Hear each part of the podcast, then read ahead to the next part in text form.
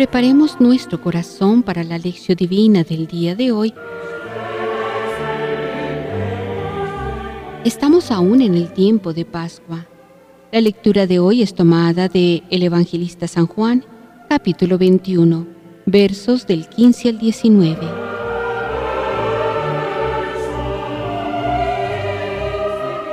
Iniciemos este momento de reflexión con la oración.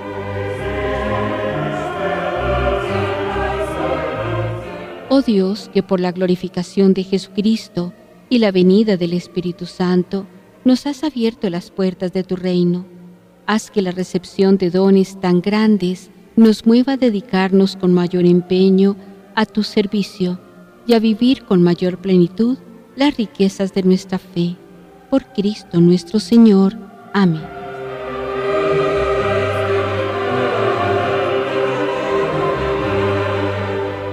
Lectura del Santo Evangelio según San Juan. Después de haber comido, dice Jesús a Simón Pedro, Simón de Juan, ¿me amas más que estos? Le dice él, Sí, Señor, tú sabes que te quiero. Le dice Jesús, apacienta mis corderos. Vuelve a decirle por segunda vez, Simón de Juan, ¿me amas? Le dice él, Sí, Señor, tú sabes que te quiero. Le dice Jesús, apacienta mis ovejas. Le dice por tercera vez, Simón de Juan, ¿me quieres? Se entristeció Pedro de que le preguntase por tercera vez, ¿me quieres? Y le dijo, Señor, tú lo sabes todo, tú sabes que te quiero. Le dice Jesús, apacienta mis ovejas. En verdad, en verdad te digo, cuando eras joven, tú mismo te ceñías e ibas a donde querías, pero cuando llegues a viejo, extenderás tus manos y otro te ceñirá y te llevará donde tú no quieras. Con esto indicaba la clase de muerte con que iba a glorificar a Dios. Dicho esto, añadió, sígueme. Palabra de Dios.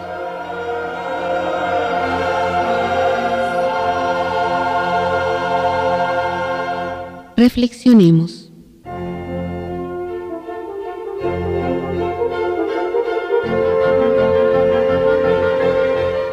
Estamos en los primeros días de Pentecostés.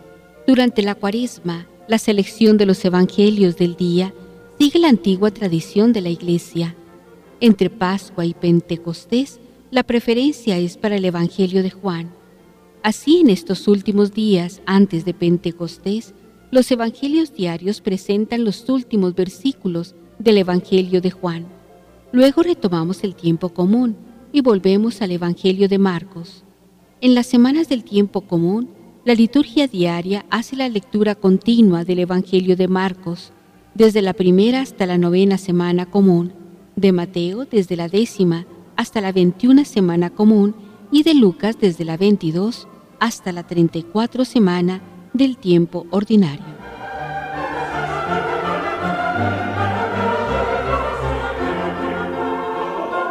Los evangelios de hoy y de mañana presentan el último encuentro de Jesús con sus discípulos.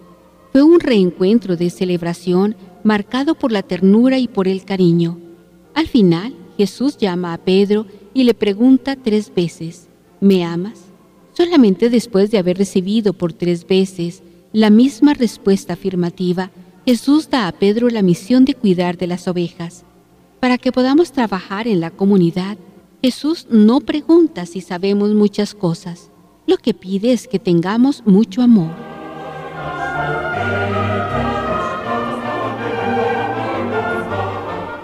Después de una noche de pesca en el lago sin pescar ni un pez, al llegar a la orilla de la playa, los discípulos descubren que Jesús había preparado una comida con pan y pescado asado sobre las brasas. Terminada la comida, Jesús llama a Pedro y le pregunta tres veces, ¿me amas? Tres veces porque fue por tres veces que Pedro negó a Jesús. Después de tres respuestas afirmativas, también Pedro se vuelve hacia el discípulo amado y recibe la orden de cuidar de las ovejas. Jesús no pregunta a Pedro si había estudiado exégesis, teología, moral o derecho canónico. solo le pregunta, ¿me amas? El amor en primer lugar. Para las comunidades del discípulo amado, la fuerza que las sustenta y que las mantiene unidas es el amor.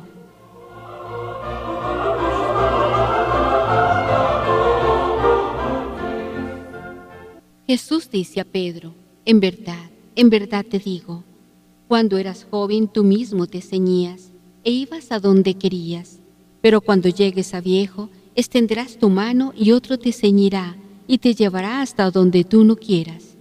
A lo largo de la vida, Pedro y todos vamos madurando. La práctica del amor se irá estableciendo en la vida y la persona deja de ser dueña de sí misma el servicio de amor a los hermanos nos ocupará del todo y nos conducirá.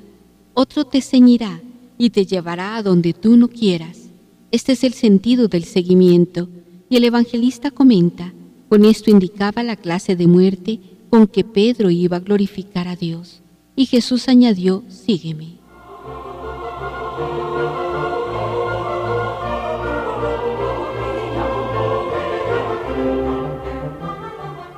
La palabra amor es una de las palabras que más usamos hoy en día. Por esto mismo es una palabra muy desgastada, pero es con esta palabra que las comunidades del discípulo manifestaban su identidad y su compromiso. Amar es ante todo una experiencia profunda de relación entre personas, donde existe una mezcla de sentimientos y valores como alegría, tristeza, sufrimiento, crecimiento, renuncia, entrega, realización, donación, compromiso, vida, muerte, etc. Este conjunto en la Biblia se resume en una única palabra, en lengua hebraica. Esta palabra es Eshed. Es una palabra de difícil traducción para nuestra lengua. En nuestras Biblias generalmente se traduce por caridad, misericordia, fidelidad o amor. Las comunidades del discípulo amado tratan de vivir esta práctica de amor en toda su radicalidad. Jesús la revela a los suyos en sus encuentros con las personas con sentimientos de amistad y de ternura, como por ejemplo en su relación con la familia de Marta en Betania. Jesús amaba a Marta y a su hermana y a Lázaro. Llora ante la tumba de Lázaro. Jesús encarnó siempre su misión como una manifestación de amor. Habiendo amado a los suyos, los amó hasta el fin. En este amor Jesús manifiesta su profunda identidad con el Padre. Para las comunidades no había otro mandamiento que este, actuar como actuaba Jesús. Siendo un mandamiento tan central en la vida de la comunidad, los escritos definen así el amor. En esto conocemos el amor, que Él dio su vida por nosotros. Nosotros también debemos dar nuestra vida por nuestros hermanos. Por esto no debemos amar solo de palabra, sino dar la vida por nuestros hermanos. Quien vive el amor lo manifiesta en sus palabras y actitudes, y se vuelven también discípulos amados.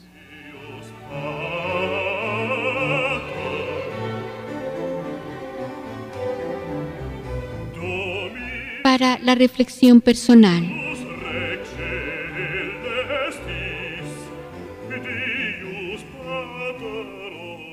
Mira dentro de ti y di cuál es el momento y el motivo más profundo que te lleva a trabajar o a estar en la comunidad. ¿Es acaso el amor o hay otro sentimiento?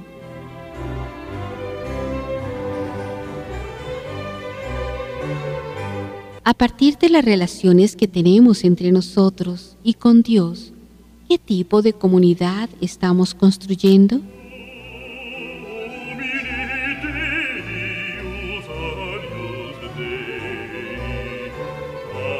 Concluyamos este momento de reflexión con la oración.